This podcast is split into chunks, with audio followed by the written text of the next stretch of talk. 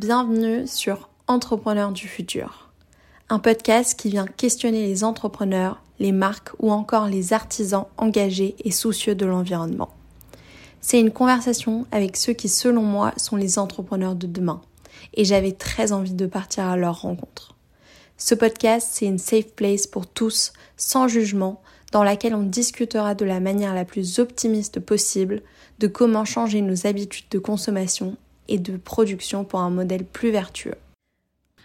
Aujourd'hui, je vous retrouve avec Popit, un studio de design axé produit qui fabrique uniquement du mobilier à partir de déchets de chantier. J'ai eu la chance de discuter avec Tom de Popit, mais aussi de la démarche responsable que lui et son associé Michael ont mis en place. J'ai adoré cet échange avec Tom qui a une vision très spéciale et peu commune de la conception d'une pièce. Je vous invite évidemment à aller suivre et découvrir Popit sur Instagram et je vous souhaite une bonne écoute. Bonjour à tous, euh, je vous retrouve aujourd'hui avec Tom. Bonjour. Salut Tom, euh, tu es le créateur ou cofondateur de Popit.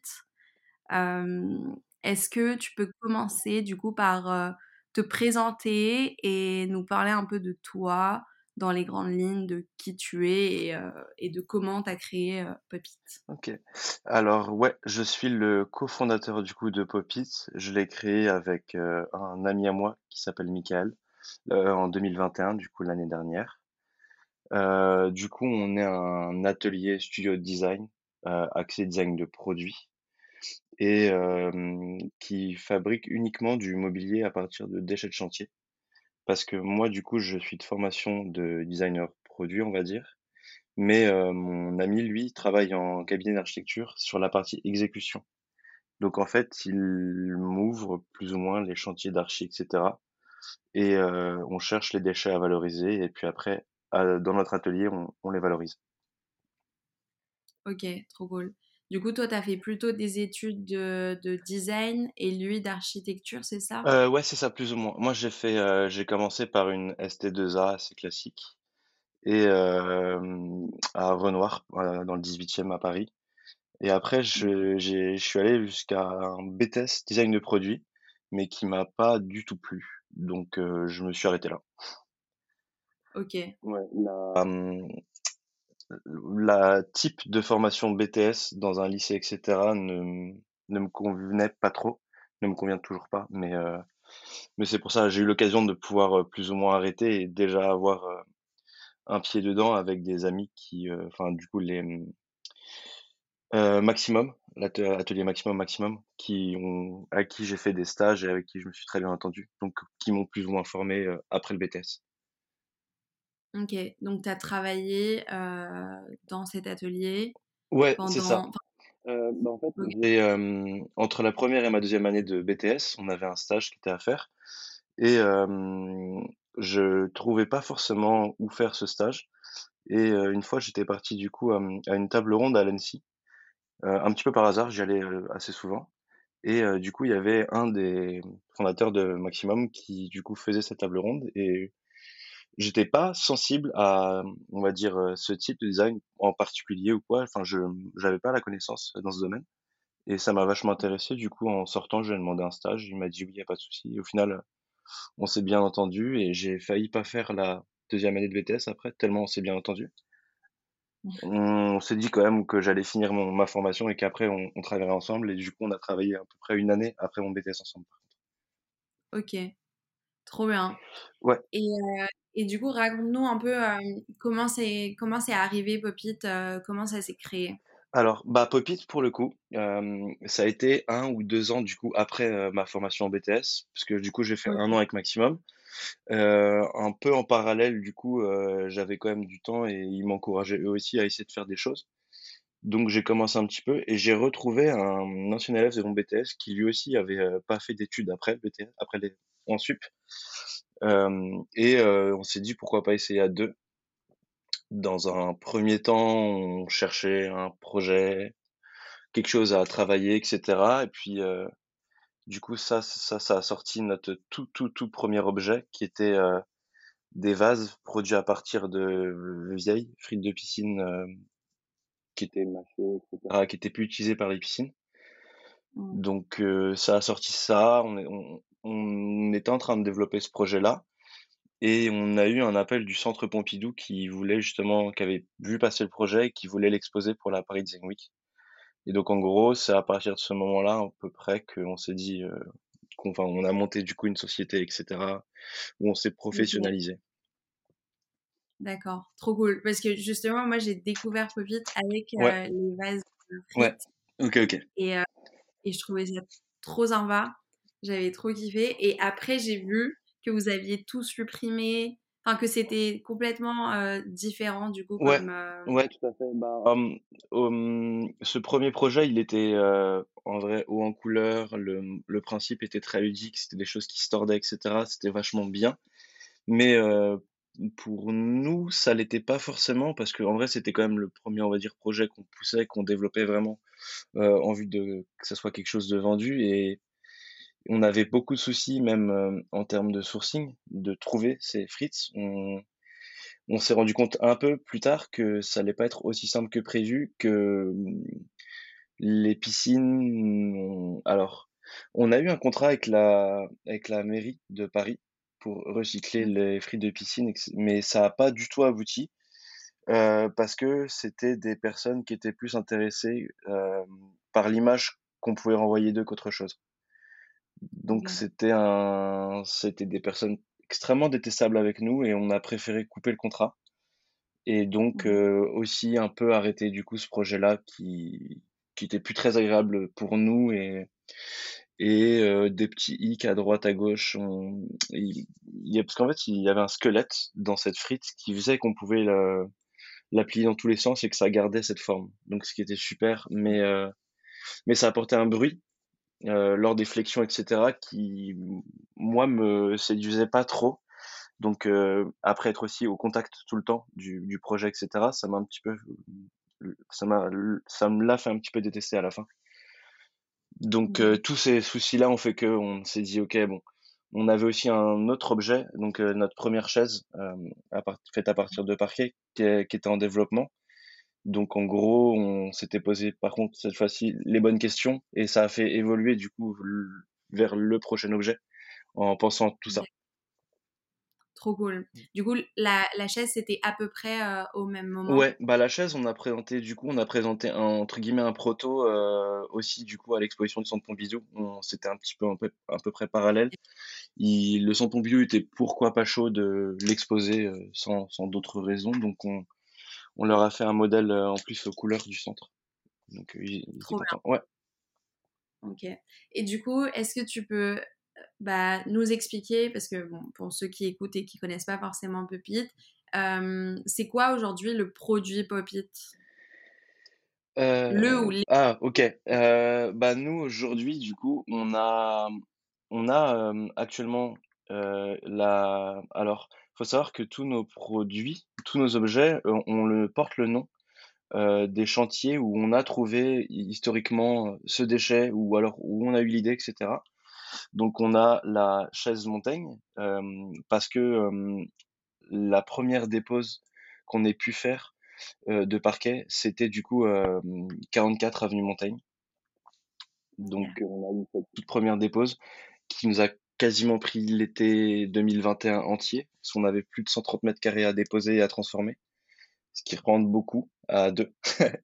Mais du coup, on a cette chaise-là, du coup, qui revalorise du, vieux parquet en chaîne massif, et le deuxième produit plus récent qu'on a là, qu'on est en train de pousser depuis quelques temps, c'est du coup des vases, euh, donc vases Truden de l'avenue Truden, et qui sont en fait en plâtre alvéolé, donc d'anciennes cloisons isolantes, qui au jour d'aujourd'hui ne sont, avec les normes bâtiments REP, euh, ne sont plus viables en termes d'isolation, donc qui vont être amenés à changer d'ici 2030. Tout ce plâtre-là d'isolant va devoir être changé euh, par rapport aux nouvelles normes d'isolation. Donc, pour le coup, là, on s'est dit, on va, on va pas trop galérer à trouver ce matériau-là. On le sait parce que depuis, enfin, jusqu'à 2030, il, il, va devoir disparaître. Ok.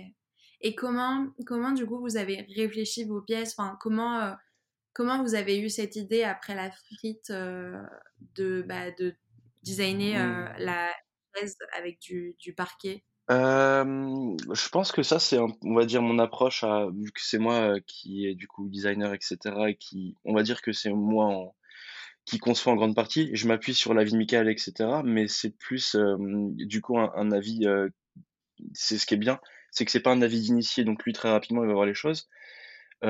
si c'est s'il y a des vraiment des choses à remarquer, enfin, à revoir ou quoi, c'est il va le voir, dans un sens, une personne assez neutre. Euh, mais euh, moi, je m'occupe de la conception et en vrai, je mmh, pars beaucoup euh, dans l'idée que, bah, par exemple, pour le parquet, c'est, je vais, je vais utiliser les caractéristiques que l'objet a déjà enfin que l'objet, que, que le matériau, l'objet, ça dépend de, ce qu'on peut dire, mais ce qu'il a déjà, donc pour pas non plus le dénaturer, pour pas faire quelque chose qui a aucun sens avec. Donc euh, les lattes de parquet, notre toute première chaise, parce que maintenant on développe aussi une deuxième chaise avec ce parquet-là, avec une avec une autre idée, euh, avec un autre mode de fonctionnement. Mais euh, pour la première, on s'est dit que bah le parquet, donc en fait c'est simple, c'est un module, c'est des lattes. Donc en fait, on va prendre le module latte parce qu'on va pas s'embêter à faire des choses qui seraient plus complexes que ça, alors que bah ça nous offre ça nous offre ce module de latte dès le début. Donc on a on a aussi regardé un petit peu euh, à droite à gauche quels quels étaient du coup les standards euh, dans le parquet parce que forcément il y en a. Et donc on a pris euh, un module d'une latte de 5 cm de large par 2 d'épaisseur. Ça on peut le retrouver dans toutes les lattes de parquet qu'on qu'on peut voir sur les chantiers. On sait que ça rentre partout. Et à partir de ça, en fait, on a du coup fait de la, une espèce de d'assemblage à partir de latte en réflexion en, réfléchissant uniquement avec le module latte donc ça nous a permis euh, de plus ou moins réfléchir la forme de voir que avec cette contrainte là de qu'on va utiliser que des lattes de comment euh, on agence les choses donc en fait c'est vachement en termes de plan vu qu'on a que 2 cm d'épaisseur donc euh, donc on a eu un petit problème de connexion mais on est euh, à nouveau là. Je pense que tu parlais des normes du parquet, si je me trompe pas. ouais, des standards, etc. Et du plâtre aussi, et donc des, hum, des nouvelles normes d'isolation qui sont rentrées dans le monde du bâtiment. Et c'est ça qui, du coup, a un petit peu orienté ce projet-là, c'est on avait récupéré ce déchet, on voulait en faire quelque chose, mais du coup, pour que ce soit viable, on avait un petit peu bah, cherché où est-ce que ça se trouvait, qu'est-ce qu'il en était. Et euh, vu que pour le coup, Michael, lui, avec le studio d'archi, il suit toutes ces choses-là et on va dire, euh, il est plutôt proche de, euh, des actus, des normes, des règles les chantiers. bah, il avait connaissance de ça et c'est ce qui nous a dit que bah, on allait récupérer ce matériau-là parce que jusqu'à 2030, on est sûr d'en avoir. Et il va avoir des quantités très largement suffisantes pour nous, notre, notre production à notre échelle. Parce que un, appartement, des cloisons d'un appartement, déjà, ça nous suffit à faire euh, entre 50 et 100 vases. Donc, euh, s'il y a 15 appartements, nous, on est périn en termes de sourcing jusqu'à la fin. Ok, trop cool. En fait, j'ai l'impression donc du coup que c'est un peu genre une sorte de collaboration entre vous deux et surtout que vous marchez pas comme une une, une marque de design euh, normale en mode euh, ok on veut designer ce produit et on décide de la matière euh, dans un deuxième temps ou vous partez vraiment genre du, du matériau et, et, la réflexion elle vient après de qu'est-ce qu'on qu'est-ce qu'on peut en faire en fait ouais tout fait bah, c'est aussi le on va dire selon moi hein, ça n'engage que moi mais le, challenge qui est intéressant du coup à à partir d'un, en tout cas d'un déchet. Euh, parce que, euh, mais ça, c'est aussi beaucoup Maximum qui me l'a appris euh, quand j'étais avec eux. Et bah, ce déchet, c'est quelque chose qui est jeté, etc. Certes, mais par contre, bah, il y a déjà des étapes de fabrication qui sont faites sur ce déchet. le parquet, c'est déjà du bois qui est, alors, de un, qui est séché depuis plusieurs, même des fois plusieurs centaines d'années, à plat, au sol. il a déjà une forme, il a déjà des dimensions moi je vais pas m'amuser à découper euh, quelque chose dedans sans même prendre en compte toute cette euh, on va dire toute cette technologie qui lui était mise donc euh, souvent c'est comme ça alors pour le plâtre alvéolé, c'est légèrement différent parce que là, on s'est même on s'est plutôt fixé sur le fait que ça allait être un déchet récurrent et de toute façon, heu, ce projet-là de vase avec le plâtre, nous, on utilise, d'autres choses dans dans ce déchet. Heu, on utilise beaucoup aussi le fait que en fait, il ça soit du coup des cloisons qui soient cassées et que ça soit du coup des fragments mais bah, ces fragments-là, ils ont une certaine forme parce que euh, l'ouvrier, quand il a pris sa masse, il l'a pété d'une certaine forme. Nous, on réutilise la forme qu'il lui a donnée à ce moment T. On vient juste souligner ça. Euh, toutes les formes, parce que tous les vases, du coup, sont uniques. Et euh, parce qu'ils ont, euh, ils sont légèrement travaillés en termes de finition, mais c'est simplement la forme brute par laquelle on, on reçoit le, le déchet. Qu'est-ce que vous allez faire concrètement sur le plâtre pour construire le vase? Alors, bah, sur le plâtre, nous, bah, parce que, mmh, ce que je me suis rendu compte déjà premièrement, c'est que, mmh, en vrai, dans l'inconscient collectif, on se dit que le plâtre, c'est blanc et c'est beau, entre guillemets. C'est souvent parce que souvent les gens, quand je leur explique qu'il y a un travail de finition et de peinture, ils comprennent pas forcément. Alors que je t'assure que une cloison qui était 30 ans, qui a servi 30 ans d'isolation, qui a pris la poussière, qui a pris, même des fois les intempéries, c'est pas du tout beau à voir. Donc on a un vrai travail de, une fois que bah, on reçoit ces fragments cassés qu'on va chercher directement sur place, ou même des fois ça nous est déjà arrivé de casser ces cloisons, ce qui aide euh, le chantier. Donc en plus euh, on apporte ça. Euh, nous on, vient souligner justement toutes ces courbes, toutes ces formes euh, qui ont été créées par l'impact, par le choc, en ponçant mmh. pour avoir un produit lisse, parce que le plâtre en vrai c'est quelque chose qui est très, euh, qui s'effrite très vite, qui, qui est sous forme de, rapidement, qui est très fragile, qui est sous forme de, de poudre. Donc il faut que ça mmh. soit euh, le plus lisse possible et euh, on casse les, enfin, on arrondit les bords, etc. parce que c'est des choses qui restent très fragiles sinon.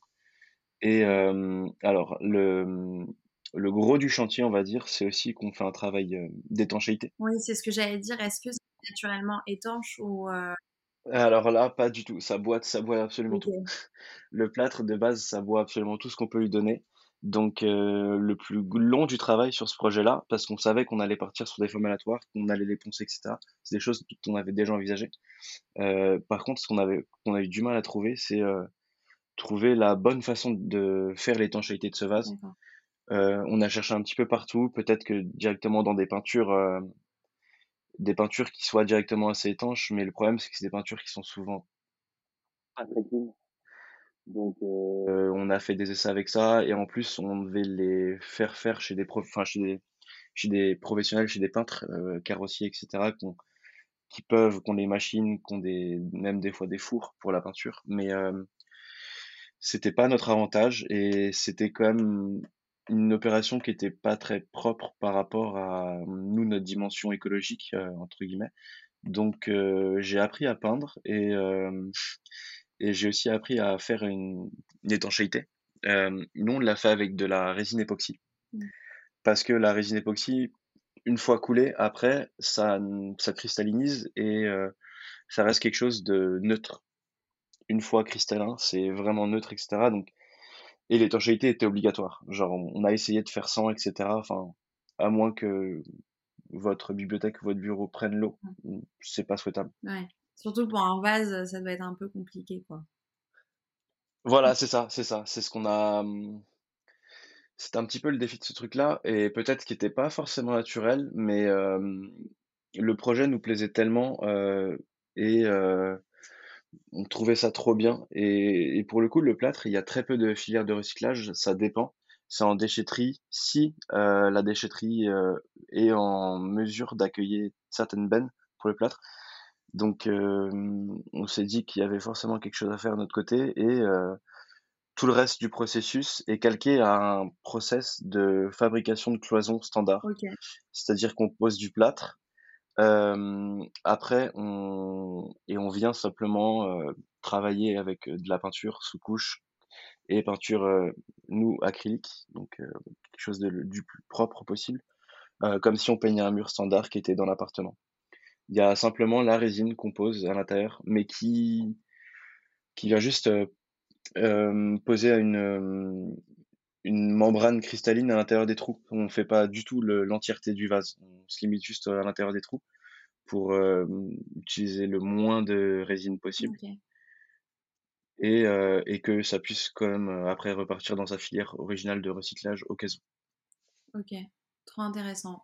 Et du coup, vous sourcez, comme tu as dit, du coup, la matière directement sur les chantiers. Comment ça se passe? Vous sourcez, enfin, en grande quantité, euh, enfin petit à petit en fonction de ce que vous allez produire Comment vous prévoyez à, l'avance, enfin, si vous le prévoyez ou pas du tout?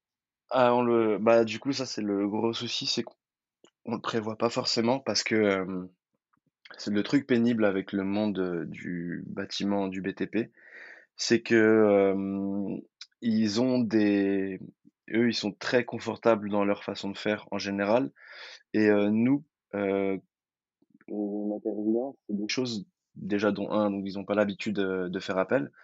Donc c'est assez étranger pour eux. Et typiquement pour le parquet, nous on doit à chaque fois qu'on a pu chercher du parquet, on a dû le déposer nous-mêmes, donc c'est-à-dire pied de biche et, et masse pour le, enfin, le, retirer, le déclouter, le retirer, etc. entièrement.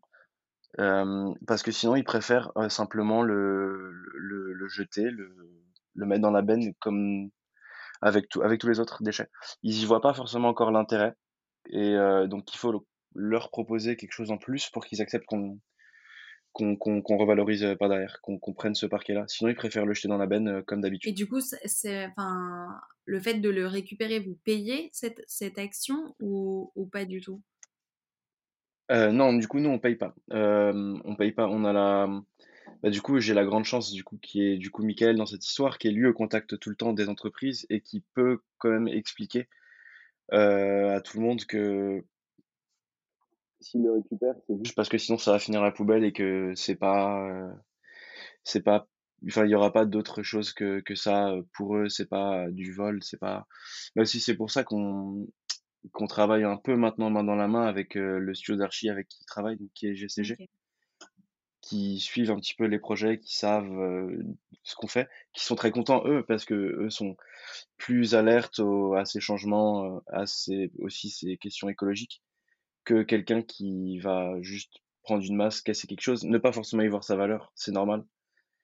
Et bah au lieu de les mettre dans la benne, ils doivent les mettre sur le côté pour nous. Donc c'est des ils sont confortables dans leur habitude et voilà, faut leur donner vraiment quelque chose dont ils ont envie pour qu'ils nous les cèdent. Donc, c'est qu'on vient nous-mêmes les enlever parce que comme ça, ça leur retire du travail. Et là, pour eux, ils y voient vraiment quelque chose de bénéfique. Ouais. Il suffit d'expliquer, en fait, un... j'imagine que c'est pas hyper naturel de. Enfin... Non, euh, c'est pas très naturel. Les... Quand on arrive comme ça, on...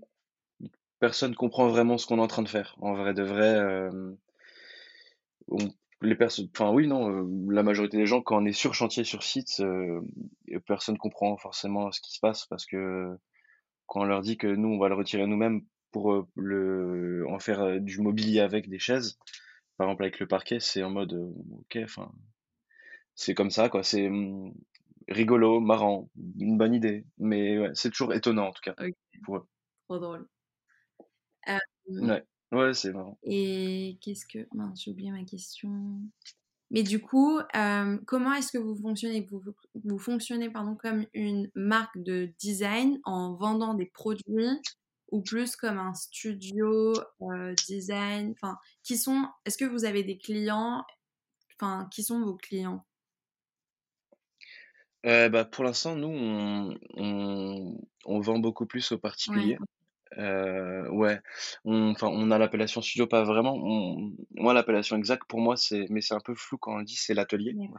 Euh, on a un atelier de design parce que hum, là aussi, la grosse partie importante euh, à mentionner, c'est que c'est nous qui produisons nous-mêmes, et enfin, c'est même pas nous, c'est moi qui produit l'intégralité de, de notre fabrication, de, de nos objets.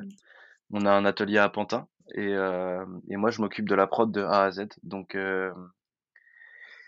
il faut être, euh, il faut être, euh, il faut être euh, sérieux dans la production pour que ça avance parce que je suis tout seul et du coup c'est pas forcément évident. Mais du coup non, on va vendre surtout à des particuliers. En vrai, l'intérêt premier aussi, ce serait dans un futur proche de pouvoir, en gros, dans un premier temps, faire normaliser notre mobilier, par rapport à des ouais, les normes d'ameublement, de de bureautique, pour pouvoir les proposer aux studios d'archi, Mmh qui eux, par la suite, en fait, vont directement le proposer aux clients. Donc en fait, la boucle parfaite, ce serait de, mmh, revaloriser, les déchets d'un chantier pour ensuite les incorporer dans le projet final et les revendre par la suite, à au client qui, sera super content d'avoir une chaise avec, son ancien C'est parquet. génial, c'est trop cool. Et il y a un vrai attrait. Voilà, c'est ça.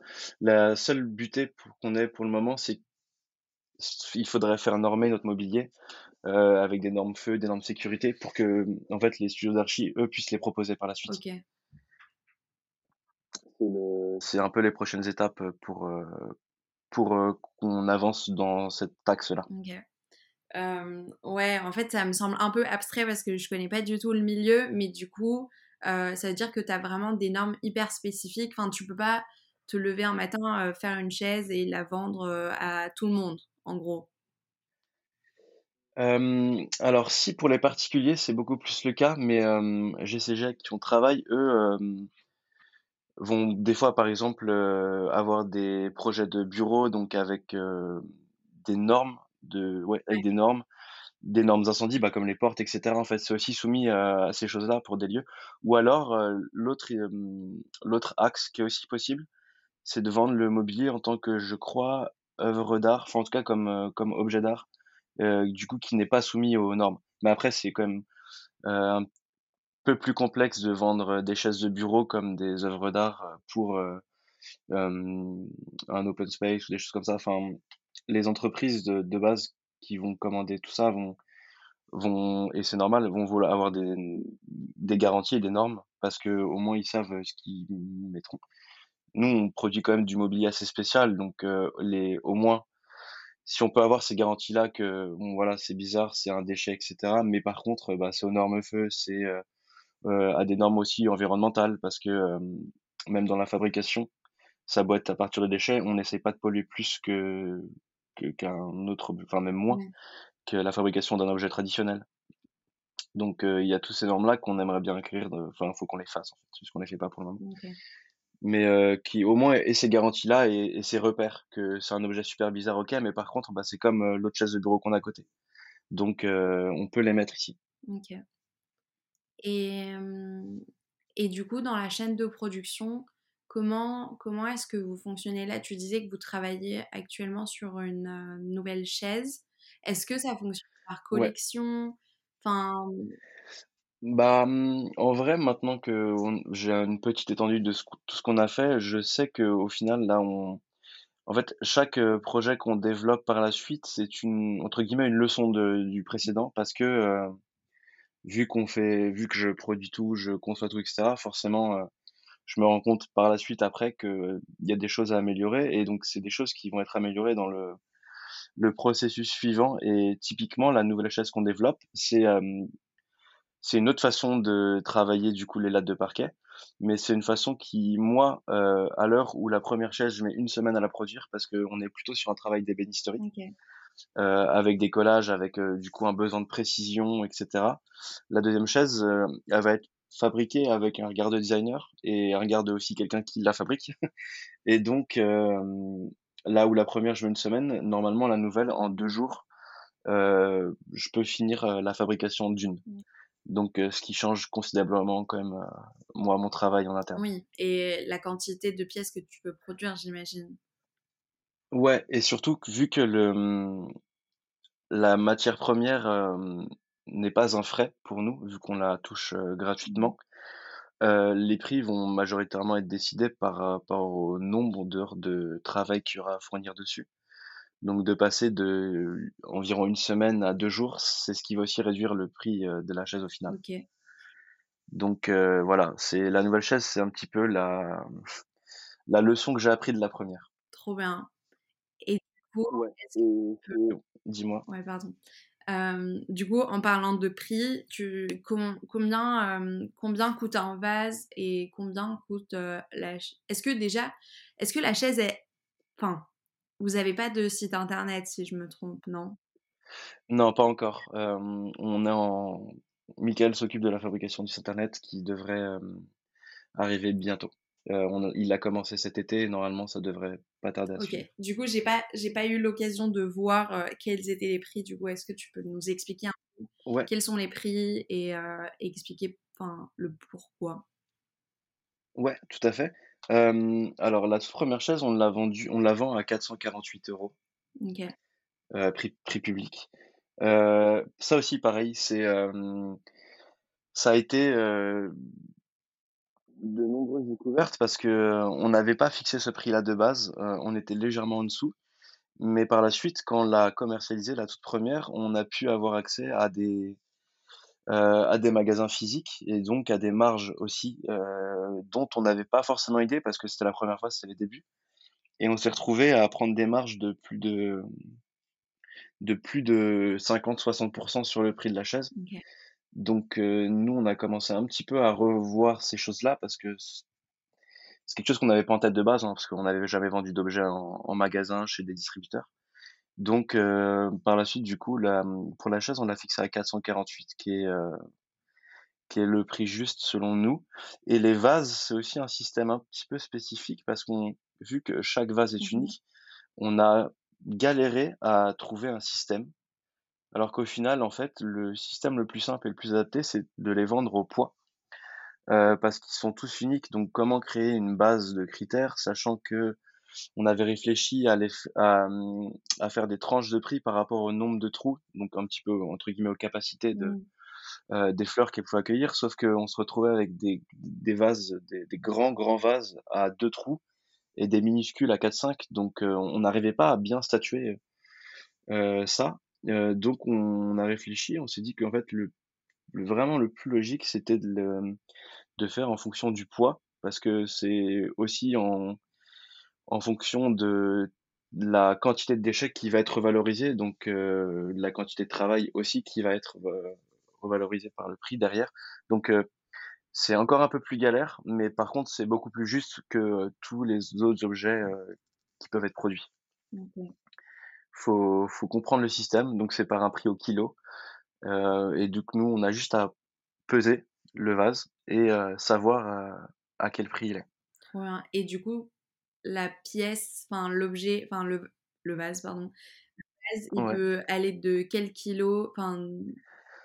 Ouais, alors bah, on, on, les, mmh, on est parti sur 60 euros au kilo, sachant que on a de grosses, grosses différences en termes de poids, parce que des fois, il y a des tout petits fragments qu'on valorise quand même, parce que ça fait des objets très mignons. Mais on va être sur, on va dire, entre 50 et 160, 180 euros euh, maximum. On va pas non plus vers des trop gros morceaux, des trop gros vases, parce qu'après ça devient monumental. Mmh. Mais du coup, en fait, la, enfin, le, prix moyen, on nous, aux environ des 100, 120 euros. Mmh. C'est vraiment le prix moyen. Sachant que ça, hum, du coup, pour répondre à une des questions de tout à l'heure, euh, dès qu'on touche des cloisons, dès qu'on peut toucher de la matière, nous, on, la récupère. Et euh, moi, directement par la suite, je vais fabriquer pour qu'on ait un maximum de stock et que même du coup si on ait des commandes on soit pas débordé. Donc j'ai toujours des vases en stock de différents poids de ça couvre un petit peu tout en fait. C'est on va aussi s'adapter sur cette demande là sur quand les personnes sont intéressées par le projet. bah c'est souvent parce qu'elles ont vu de quoi il s'agissait, etc. C'est c'est aussi par l'intérêt même dans la démarche. Donc on va directement nous proposer à la personne euh, de voir avec elle pour son budget. C'est ce qui définira aussi du coup vers quoi elle, euh, elle va aller euh, en termes de prix. Si par exemple on a un budget de 60 euros, c'est typiquement possible d'avoir des vases. On va avoir plusieurs vases à 60, mais si la personne a un budget plus élevé, bah il y en aura d'autres. Donc ça statue aussi bah, le vase que la personne aura. C'est forcément ça existe aussi, mais les gens vont pas forcément vers juste, «Ah j'ai vu cette forme-là, je veux celle-ci».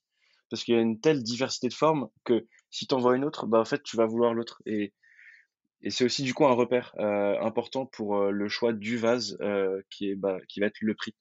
Ça va statuer, déjà enfin ça va résoudre déjà le problème de «je les veux tous».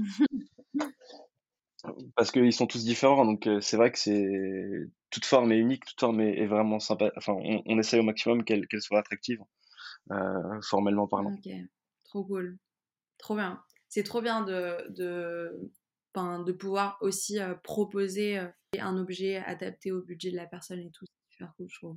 Ouais, ouais, ouais, ouais. Bah, voilà, c'est ça. C'est en tout cas, pour ce projet-là, pour ce projet de vase, on peut se le permettre. Donc, euh, moi, je trouve ça vraiment bien. C'est directement vers ça que je m'oriente quand quelqu'un me demande euh, euh, si j'en ai, si j'en ai en stock, etc. parce que c'est très compliqué. Je pourrais lui montrer 60 formes différentes et enfin là, on, on, se perd plus de chose. Donc, donc ces critères-là, ces critères-là vont directement faire qu'il y aura une sélection qui va être qui va délimiter largement le nombre de vases que je vais pouvoir lui proposer et lui vers quoi il va, il va partir.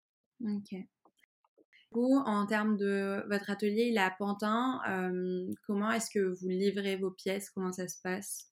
Eh ben, pour le moment, vu qu'en fait, on, alors, on, on est surtout sur des clients en Ile-de-France, quasiment, parce que par exemple, on n'a pas de site internet.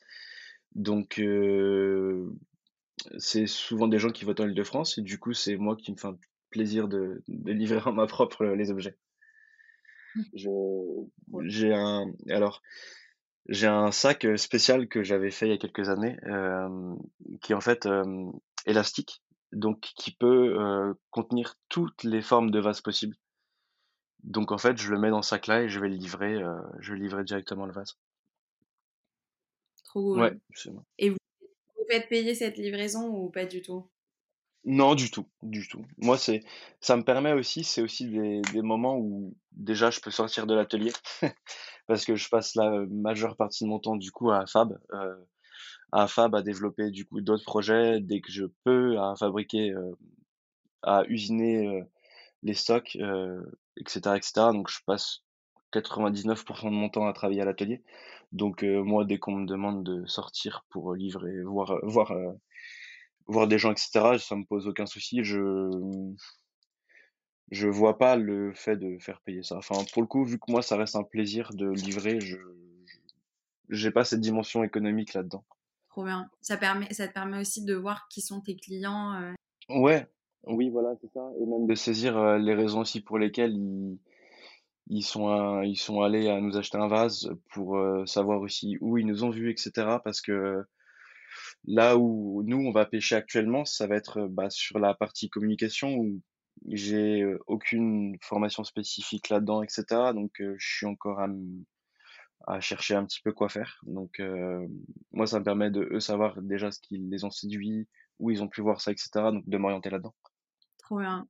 Et du coup, justement, pour tout ce qui est communication, comment, comment vous gérez ça? Bon, on gère pas.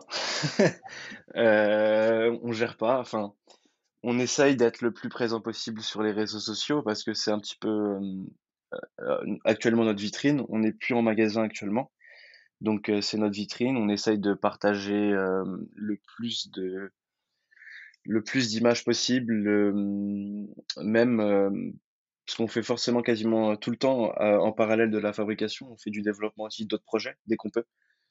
Donc, euh, on partage quand on est un petit peu sûr de là où on va aller. On commence aussi à partager du coup euh, les prémices des nouveaux projets qui arriveront pour faire un petit peu suivre, pour comprendre les démarches. Parce qu'en vrai, euh, il y a des fois des projets de chez nous où vrai ça paraît assez étrange, etc. Mais rarement ça sort juste de d'un truc bizarre. Ça peut être d'une réflexion qui sort de plusieurs mois de développement, de tests donc partager ça, ça permet aussi aux gens de suivre qu'est-ce qui se passe et pourquoi bah, l'objet suivant il a cette, cette gueule-là. C'est pas mmh, la, la forme de nos objets est rarement décidée platement sur, sur une feuille, même jamais. C'est mmh, moi c'est dans ma façon de voir les choses, dans ma conception, c'est c'est comme ça que je vois un objet parce que j'aime pas forcément mmh, donner de l'importance à à l'esthétique, à la forme, parce que ça peut induire plein d'autres choses contre-intuitives dans tout le reste du processus de, de fabrication et de création. La nouvelle chaise, typiquement, en gros, c'est aussi un système, c'est avec un système de latte, mais qui est vertical et qui est juste, en fait, maintenu par pression avec des axes. Donc en fait, c'est un peu un énorme jeu de cap-là, entre guillemets. Et donc en fait, j'ai simplement moi usiné à l'atelier plein de modules comme ça de capla de lattes. Et après, je me suis amusé à un petit peu essayer de les assembler dans, tout, dans tous les sens. Et en vrai, du coup, bah, l'esthétique de la nouvelle chaise, ça a vraiment été fait comme ça, en jouant capla. En taille. En, en quoi, pardon? J'ai pas entendu. En, en, en taille humaine. C'est des, c'est des, on est sur des lattes de 50 à 60 cm, mais ça reste des grands caplas en fait. On est vraiment sur un jeu de, construction euh, type capla, mais euh, qui à la fin forme un objet et forme une assise, du coup une chaise. Donc en fait, cette partie, euh, cette partie formelle, elle est, elle est, enfin, en tout cas, elle n'est pas maîtrisée, elle n'est pas voulue. Mmh c'est le fait que ça, ça semble comme ça qui a fait que, bah, tiens, à la fin, ça ressemble à ça. C'est pas un choix. c'est du hasard, on a essayé de faire. Voilà. C'est hyper intéressant en fait. J'ai l'impression que votre démarche, elle est tellement contre, contre-intuitive par rapport à la société dans laquelle on vit. On fait des choix un peu égoïstes ou dictés par ce que, ce que la clientèle veut ou a l'habitude de voir. Vous, vous allez vraiment genre mmh euh, designer un objet à partir de, bah, de votre matière, de la forme que ça a. Et euh, du coup, ça, ça, vous pousse, ça te pousse, j'imagine, à être beaucoup plus créatif euh, dans ton process. Ouais, exactement, exactement. Ça me pousse. Mais c'est parce que aussi, on va dire que naturellement, je suis, bah, du coup, forcément très manuel, etc. Et, et que j'ai appris à créer en, en tout cas en essayant, en testant parce qu'il y a forcément des choses que tu n'auras pas prévues qui vont se produire entre tes mains. Donc moi, c'est aussi comme ça que j'aborde la création, du coup. Donc, et ce qui, est bien, c'est qu'au final, j'ai du mal à, concevoir sans contrainte. Et du coup, bah, le simple fait de, de travailler manuellement, ça va m'apporter plein de contraintes. de par ce qui va être possible de faire avec nos machines, avec... en fait, ça reste des créations qui sont à notre hauteur. Mmh parce que beaucoup de designers, et moi c'est là où je me retrouve pas là-dedans, c'est qu'ils ils vont concevoir un objet sur plan, etc., et puis l'envoyer à, par exemple, une maison d'édition. Mais c'est-à-dire que la partie fabrication n'est pas maîtrisée par eux, et du coup n'est pas pensée par eux. Donc, je trouve qu'il y a quelque chose qui est pas en accord comment tu sais que ça peut être fait comme ça? si tu ne l'as pas essayé En fait, c'est plutôt, c'est vu que je sais que moi je vais fabriquer par derrière, il faut que ça soit à ma hauteur, de toute manière. Donc en fait, ça va méga influencer euh, toute la création, la conception et bah du coup la fabrication de l'objet. Parce que si je sors quelque chose et que je peux pas le produire, bah je suis bien avancé. Ouais.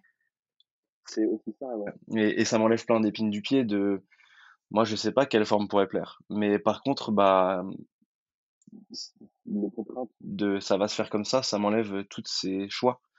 Je me retire volontairement des, des, des, espaces de liberté pour en fait avoir le moins de choix à la fin à faire et simplement être dicté parce qu'une réflexion qui me semble logique depuis le début en termes de en termes global de de forme de, du déchet qu'on récupère, de ce que moi je peux lui apporter en termes de, de processus de fabrication. Mmh c'est beaucoup ça qui va définir à la fin l'objet, enfin les objets Popit, parce que parce que ça c'est vraiment le truc qu'on a beaucoup appris euh, avec notre tout premier projet euh, et, les, et des frites de piscine. C'est que si on n'est pas capable d'assumer un projet jusqu'au bout, c'est c'est un petit peu une un peu tragique. Euh. La fin elle est un petit peu tragique et c'est du coup des choses que j'ai bien mémorisées que j'utilise pour la suite. Ouais bah, au final, ça veut dire que l'objet, il a beau plaire à tout le monde, si derrière vous, vous, kiffez pas, vous ne pouvez pas assurer le truc. Voilà, exactement, c'est ça. C'est vraiment. c'est ouais. et du coup, c'est ça, c'est vachement. C'est l'impression que j'ai, c'est que bah, du coup, chaque projet, il est porté par ce truc-là, et, et, chaque projet, il, il corrige un petit peu des choses qui sont les points négatifs du projet d'avant. ça peut être ça peut être juste quelque chose de fabrication, une histoire de sourcing. voilà. Donc en fait, ouais, c'est chaque projet va corriger un petit peu pour pour que ça soit le plus agréable pour nous et pour tout le monde. Ok. Parce que là où j'accorde aussi beaucoup de sens moi, c'est bah c'est moi qui fabrique l'objet, donc j'ai un petit peu aussi mon mot à dire sur quelle forme il aura. Mmh. Parce que je vais c'est dans mon caractère, mais je vais pas faire une forme qui plaît alors que c'est un enfer à produire. Ça, c'est quelque chose euh, auquel je ne veux et ça n'arrivera pas. Je ne veux pas arriver parce que parce que après, euh, moi, je m'enferme dans un truc infernal. Et le but, euh, c'est pas de, c'est pas de, partir en dépression parce que je dois produire des choses qui plaisent à des gens. Non, c'est sûr. Mais du coup, comment, comment vous vous positionnez en termes de, modèle économique, étant donné que vous, vous êtes un atelier euh, de création, que vous produisez pas en grande quantité? Comment ça se passe? Bah, pour l'instant, nous, justement, en vrai, on est là, on est qu'à la première année d'existence de Pop Donc, mmh. on a eu, du coup, là, des développements assez longs sur les premiers projets pour que tout roule, etc. On a, du coup, aussi pas mal investi dans l'atelier, les machines, tout ce qu'il nous faut pour, en fait, après être libre en fabrication. Donc, nous, vers, vers quoi on veut tendre, c'est, bah, c'est, on va dire, de la vente d'objets en série, plus ou moins, comme ce qu'on produit maintenant, mais, mais à plus grande échelle. En fait, continuer dans cette lancée-là, pouvoir être distribué, avoir un site internet, pouvoir vendre en ligne et, et continuer là-dessus. Donc, euh, ouais, un design qui vend des, objets un peu partout. Ouais, c'est très flou pour moi, c'est parti là encore, mais, euh, mais en tout cas, c'est comme ça que, que, je le vois. Trop cool. Et, et récemment, vous avez fait du coup la Paris Design Week. Ouais. Comment ça s'est passé? Que vous étiez à l'espace commune, j'ai vu? Ouais, on a été invité par Intramuros Magazine. Ok. parce qu'on a été, on a été en 2021 labellisé fabriqué à Paris. Ok. Voilà. Et ouais, c'est super cool en vrai, ça, bah, déjà c'est bien qu'ils puissent avoir cette distinction parce que c'est compliqué de fabriquer à Paris plus ou moins, enfin ça ça a plus de contraintes que de que ailleurs donc c'est bien qu'il y ait ces distinctions-là. Et du coup, on a été contacté par Intramuros qui était qui était intéressé, dans un enfin dans un premier et unique temps, par Novas du coup parce que facile à placer, très sculptural, etc. Et c'est un projet qui leur a plu. Donc, moi, j'avais, j'avais jamais travaillé encore avec eux, mais c'était une super expérience. Donc, donc je, suis très content de, de l'exposition, etc. Trop bien. Et ouais, tu disais qu'il y avait des contraintes de fabrication à Paris. C'est quoi les contraintes? Alors, bah, en vrai, moi, je sais que c'est assez singulier, mais entre guillemets. Mais vu que j'ai des machines qui euh, des machines notamment beaucoup les machines bois qui mmh produisent euh, des volumes sonores euh, complètement intenables. je sais que si en fait s'il y a quelqu'un à côté, c'est pas possible. En vrai, il, faudrait que la pièce soit qu'il n'y ait aucun vis-à-vis de chaque mur d'une pièce pour que je puisse. C'est le cas à Pantin. C'est pour ça que là j'ai l'atelier que que j'ai parce qu'on bosse avec une association qui euh, du coup euh, propose des ateliers d'artistes entre guillemets et donc nous on est euh, on est les principaux et du coup ils nous ont filé leur lieu à Pantin qu'ils avaient juste pour nous parce que bah, les machines prennent de la place etc c'est un peu chiant ils avaient ça ils nous l'ont filé donc nous ça nous permet de pouvoir travailler calmement de pas embêter personne mais mais voilà je sais que c'est exceptionnel et que c'est pas du tout pareil partout donc, et même des contrats spatiales. En vrai, les loyers à Paris, c'est quand même aussi quelque chose. Donc, Mais justement, c'est, fou. dire, comment, comment ça s'est passé Vous avez été contacté par l'association c'est vous qui l'avez démarché bah, ça s'est fait très naturellement. On avait, en fait, on, avait une, on a exposé, on a exposé ce qu'on faisait via l'exposition d'une amie qui nous a invités gentiment. C'était début d'été dernier. Et du coup, on a rencontré les, créateurs de cet assaut qui ont découvert notre travail, qui ont adoré, etc. Et par la suite, du coup, on est, on est devenus très, très copains. Et, et du coup, ils ont compris que bah, nous, on n'avait pas de lieu. On faisait ça limite presque chez nous. Enfin, c'était, c'était, c'était pas top en termes de, de fabrication. Donc, eux, ils avaient, ils pouvaient nous mettre ce lieu en, entre guillemets, en résidence. Donc, donc ils l'ont fait, ils nous ont demandé, ils nous ont proposé et on a accepté grave et depuis du coup, ça fait, bah, maintenant légèrement plus d'un an qu'on est là-bas et qu'on est qu'on est plutôt bien là-bas. Donc voilà. Ouais, merci du coup, c'est l'association s'appelle, 79 CB, quartier Bresson. Le, mmh, c'est la rue initiale, de là où où le, mmh, le siège, de l'association était et du coup, c'est tenu par, deux personnes, donc Ryan et Macha, que que j'embrasse. Trop bien, trop cool. Mmh. J'ai l'impression que, bah, en fait, c'est assez logique, mais les valeurs écologiques, elles sont hyper au centre de votre projet. Moi, je me disais, ça pouvait très bien être un truc en mode, vous avez eu l'idée de recycler de la matière, mais au-delà de ça, enfin, c'est la partie créative qui est importante, mais au-delà de ça, ça ne veut pas forcément dire que l'écologie, enfin, faire attention aux matières que vous utilisez, etc., est important et vraiment au centre de votre démarche. Pour le coup, c'est le cas, enfin, c'est pas du tout le cas, pardon. du coup, est-ce que tu peux nous expliquer un peu ça? Ouais, ok, ouais, ouais je, l'ai, je l'ai. bah oui, au final, en vrai, mmh, je pense que même au-delà de l'écologie, etc., on est très sensible à, on va dire, tous les enjeux, même que ce soit sociaux, etc., de, qui, sont, qui sont là de plus en plus présents de nos jours. Donc pour l'écologie, c'est... Moi, en vrai, c'est mmh, quand j'ai découvert ça, etc. J'étais au tout début à la table ronde, j'étais même pas en connaissance que tout ça existait, pas en connaissance, mais c'est ouais, c'est c'est faut, faut pas le savoir maintenant. De nos jours, on le sait plus, hein, ça remonte à quelques années. Mais c'est quelque chose qui m'a frappé quand je l'ai appris. Je l'avais pas de tête avant mentalement, mais mais une fois que, que j'avais été averti de ça, c'est vrai que quand même tout ça a, a, pas mal changé pour moi et, et c'est du coup un, une approche vraiment globale en final, pas que créative parce que ça va toucher à tout.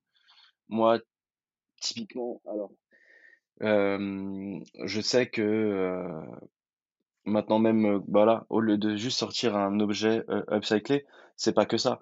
nous, on veut, enfin, on essaye au minimum de mettre des, dans même dans la fabrication des produits qui sont pas très clean, même motifs pour même nous.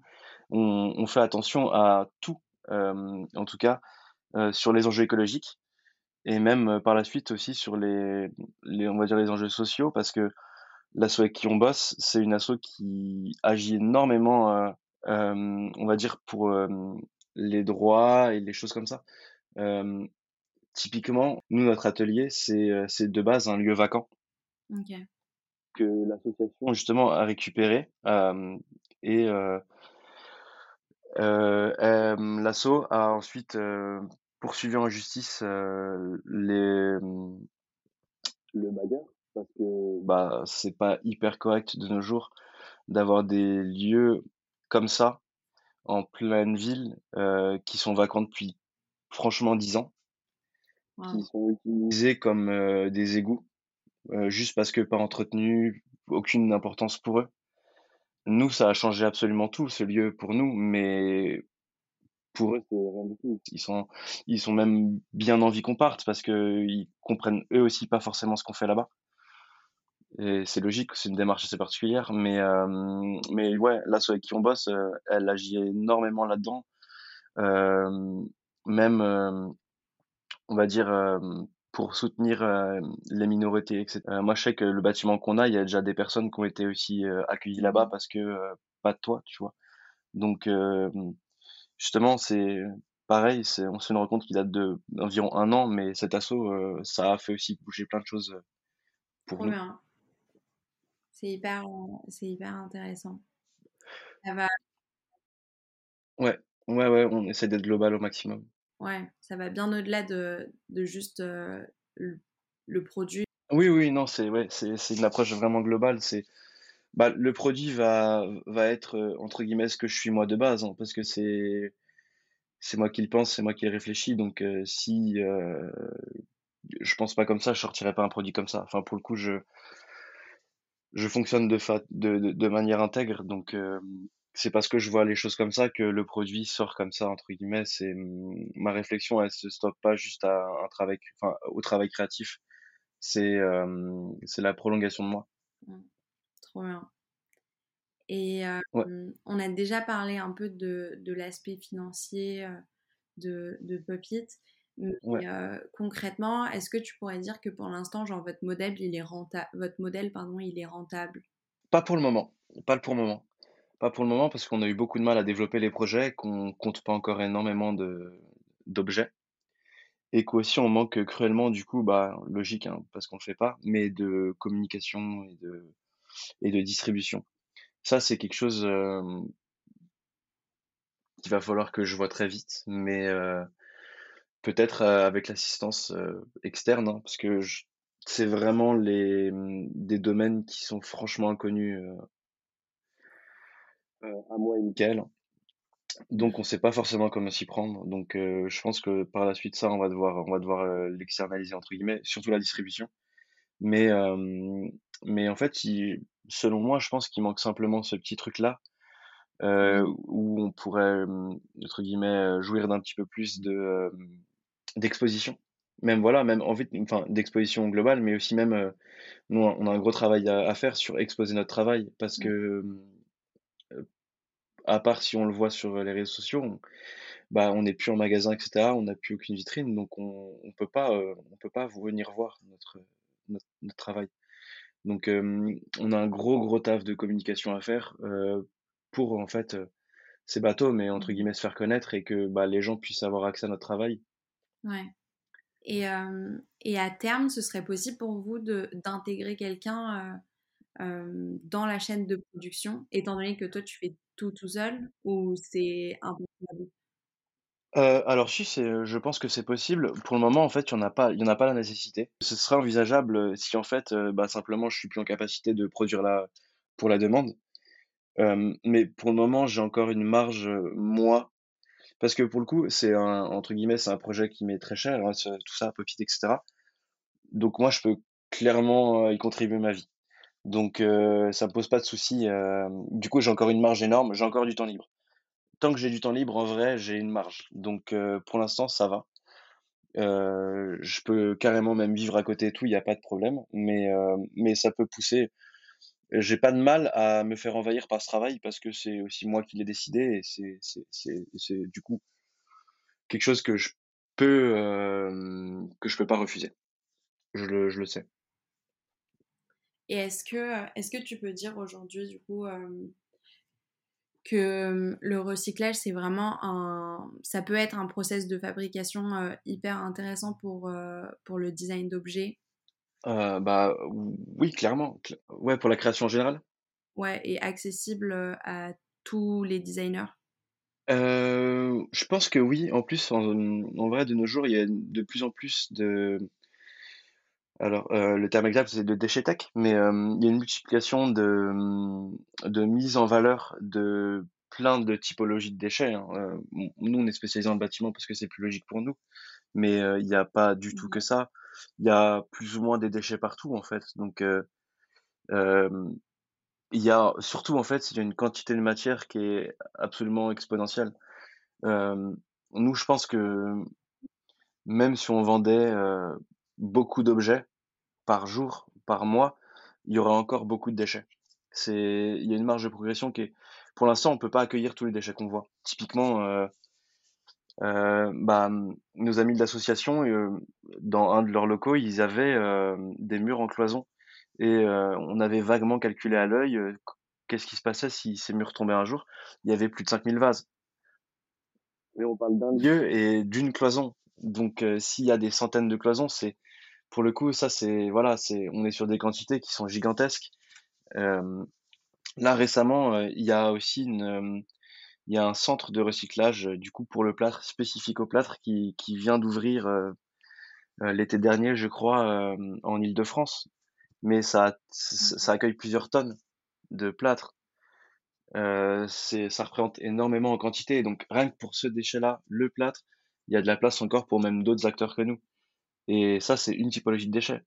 En vrai, il y a tellement de matière parce que qui est jeté parce que parce que voilà, hein, je, je suis pas trop d'accord avec ce système-là, mais après, c'est ce qui moi aussi me permet de travailler derrière, donc c'est cool. Mais le, le, jour arrivera où je pourrai plus travailler quand en fait il y aura plus de déchets. C'est c'est plutôt ce qui est souhaitable, hein, mais mais ça bah ça n'arrivera pas de mon vivant et pas du tout dans le secteur du bâtiment. Le secteur du bâtiment, c'est un secteur extrêmement polluant et même moi, du coup, au contact des chantiers avec Michael, etc., on le voit tous les jours. Hein. Il y a, c'est, il y a, enfin, il y a sans cesse des chantiers partout. Il y a toujours des choses à refaire, il y a toujours des choses à faire aussi. Donc, il y a toujours la création de déchets en continu, rien qu'à Paris. Hein. Nous, on est qu'à Paris, on voit déjà des montagnes de choses qu'on peut valoriser, mais, mais qu'on peut même pas accueillir au sein de notre atelier. Même du coup après au niveau du territoire français, c'est, enfin, il y a, on a sélectionné que deux typologies de déchets pour le moment. Euh, là, on en arrive à une troisième bientôt, mais c'est quasiment fini. En fait, oui, c'est accessible à tous. Et, ce qui est très intéressant aussi, et ce qui est, ce qui est, on va dire, économiquement viable sur euh, l'idée de revaloriser des déchets, c'est bien souvent, en fait, on, on acquiert ces choses-là gratuitement parce qu'en fait, personne n'en veut et c'est destiné à la poubelle. Et euh, les entreprises, mmh que certaines disent, mais du coup, moi, je suis le contre-exemple, c'est que bah, euh, mettre des déchets à la poubelle, euh, aux déchetteries, etc., ça a un coût. Mettre des bennes, euh, ça a des coûts. Donc, en fait, les données, ça leur fait aussi économiser de l'argent à toutes ces entreprises-là. Donc, en fait, moi, je pense que rapidement, quand, quand ça, ça va être compris, il y a quelque chose de beaucoup plus naturel qui va pouvoir être mis en place que là, nous, être obligé de fournir un, un peu plus pour qu'ils comprennent l'intérêt. Mais moi, je suis persuadé que c'est extrêmement viable. En vrai, euh, pour le coup, bah, Maximum, à qui j'ai travaillé, est en vrai, est le, je pense, le meilleur exemple parce que euh, eux sont bien plus installés que nous et euh, ont du coup pu avoir l'expérience et le temps de proposer des produits qui sont de largement plus grande distribution que nous, etc. Et, et, et c'est très très viable. En tout cas, eux, c'est une, une, entreprise très très viable, Maximum. Trop bien c'est hyper intéressant, je trouve, de, le souligner et, de vraiment expliquer qu'il y a, il y a de la place pour euh, d'autres personnes de, de, travailler sur ce, sur ce créneau-là. Au-delà de l'engagement écologique, c'est vraiment de comprendre qu'il y a d'autres méthodes en fait de, de, production et de création que, Tout à fait. que celles qu'on nous a appris euh, depuis toujours en fait. Ouais, mais je, pense que là-dedans, le frein, et euh, c'est ce qui, des fois, où c'est ce que euh, des gens viennent à me dire, mais c'est le gros frein qui est, qui est, quelque chose qui est, qui est, qui est en vert, en fait. C'est que, hum, il y a, on va dire, il y a un travail de, hum, on va dire, de réhabilitation du déchet, de remise en état. Typiquement, nous, le parquet, on va devoir euh, le raboter, etc., le dégauchir, euh, pour qu'en fait, il retrouve une une esthétique neuve, comme neuve, parce qu'en fait, sous la couche du, sous la légère couche, la fine couche euh, de parquet où il y a des personnes qui ont vécu, dormi, marché, etc. pendant des centaines d'années, en dessous, en fait, le bois avec un coup de rabotage, il paraît neuf en une opération. Mais euh, ce qu'on nous dit, c'est quoi bah putain, du coup, il y a euh, un travail en plus à fournir de remise en état entre guillemets du déchet. Alors qu'en fait, bah pas forcément parce que justement, si tu prends ça en compte et que tu dis que c'est une opération, bah, il y a, t'es pas obligé de traiter le déchet comme un produit brut euh, euh, que tu achètes à Leroy Merlin. Mmh c'est une façon différente de, et du coup de concevoir et du coup de, de fabriquer. Oui. Parce, parce que moi, justement, je, je vais avoir des standards en termes de dimension pour mes lattes, mais je vais simplement avoir un travail de remise en état. Après, les lattes, elles seront comme elles sont et je les utilise comme telles pour mon objet. Oui c'est vraiment euh, ouais c'est vraiment réfléchir la chose d'une autre façon c'est pas euh, c'est ça. tu n'achètes pas la matière comme ça et du coup tu peux l'utiliser tout de suite et en fait tu l'achètes et par conséquent enfin tu la récupères et par conséquent tu as forcément un travail derrière mais ça tu es censé le savoir déjà avant enfin. Ouais exactement. Bah ouais c'est ça. C'est que au final en fait ça paraît très logique de juste euh, forcément il va y avoir un, travail de, réhabilitation du déchet en un matériau plus ou moins propre, mais, mais ça, du coup, ça peut être simplement la première étape de fabrication et pas euh, une remise aux normes d'un produit neuf. Il n'y a pas une étape en plus pour que le, le, pour que le déchet soit comme à Leroy Merlin. Mmh Justement, c'est ça première étape de fabrication. Donc, euh, c'est ouais, c'est une une vision de la fabrication qui est même pas ouais, qui qui doit être revue entre guillemets. Enfin, faut pas, hem, faut pas juste gommer, heu, tout ce qui a été fait sur cet objet pour reprendre une base une base, propre et une une page blanche, justement. C'est en tout cas comme ça que moi je trouve la l'utilisation de déchets dans la fabrication comme la plus intéressante. Ouais.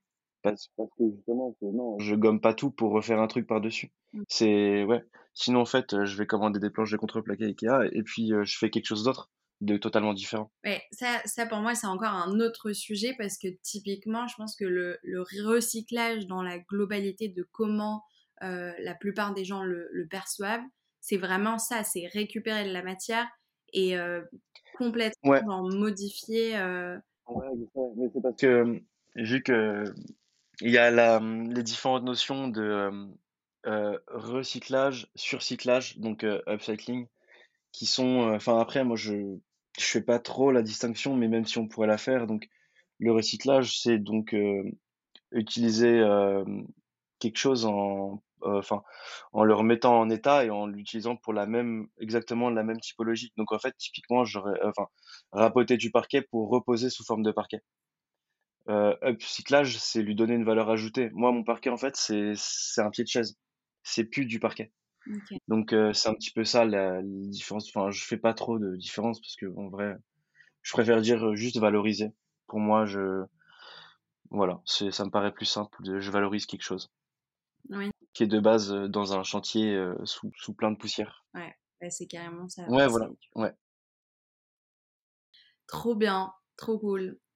honnêtement, je pense avoir fait le mmh tour de mes questions. Est-ce qu'il y, y, a un sujet qu'on n'a pas abordé, que tu aimerais aborder ou, Non, moi tout est ok. Il n'y a pas de souci, tout est ok. Trop cool. Ok. Du coup, la dernière fois, j'ai posé à Caroline de Enso Paris, donc t'écouteras le podcast du ouais. dans 10 heures. Ouais. euh, je lui ai posé la question de est-ce que, enfin, si elle avait une, euh, quelque chose à partager, euh, une réflexion, une pensée euh, pour les personnes qui nous écoutent. Hmm, bonne question, je suis pris au dépourvu. euh, mon simple conseil, ce serait euh, d'arrêter de voir les choses en surface et de regarder un petit peu en profondeur. Ok, trop bien. Le... J'ai aucune idée, en fait, je te dis ça, mais c'est comme ça. Euh... Je j'ai pas. Non, mais c'est intéressant parce que ça fait, euh, ça fait bien écho à tout ce qu'on s'est dit euh, depuis. Bah ouais, c'est ouais, je te dis ça par rapport à tout ça parce que sinon là, je t'avoue que j'ai j'ai pas forcément grand chose qui me viendrait à l'esprit et du coup avec tout ce qu'on a pu aborder etc c'est un petit peu la chose qui sort de tout ça la chose la plus logique donc euh, voilà. Pas de problème c'est parfait t'inquiète pas.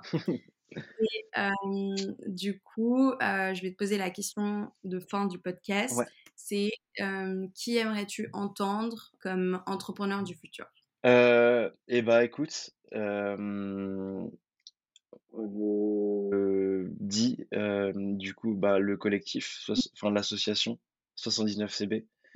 Et donc euh, moi j'inviterais Ryan à puisqu'il a une histoire très intéressante et euh, et du coup une vision de la de travailler, de faire les choses, de vivre très très intéressant, qui, qui, est vraiment singulière, qui, qui un petit peu lui est propre et, et un, un, mode de vie très singulier, donc et très intéressant. Moi c'est du coup, je l'ai connu il y a moins d'un an et c'est à sa découverte que j'ai vu plein de choses différemment et même aborder de nouvelles relations, etc. C'est, enfin, de relations amicales ou autres, mais c'est, il m'a montré des choses dont j'avais pas idée et du coup, c'est une nouvelle vision de l'amitié, de la confiance qui est, qui est très singulière avec lui et, et qui peut être très très intéressant à voir. Trop bien, trop cool. Pas de souci. Bah, merci beaucoup, Tom, d'avoir euh, pris le temps de Pas de souci. et de discuter. Euh, pas de bah, problème. C'était un plaisir en tout cas. Et, euh, et je te dis bah, à la prochaine. Ouais, pas de souci. À bientôt. C'est la fin de cet épisode avec Popit. J'espère qu'il vous a plu. Je vous invite à nouveau à aller suivre Popit sur Instagram et aussi à lire la description pour découvrir tous les entrepreneurs que Tom a énoncés. Enfin, n'oubliez pas de parler du podcast autour de vous et de mettre 5 étoiles et un commentaire. Je vous fais des gros bisous et je vous dis à mardi prochain.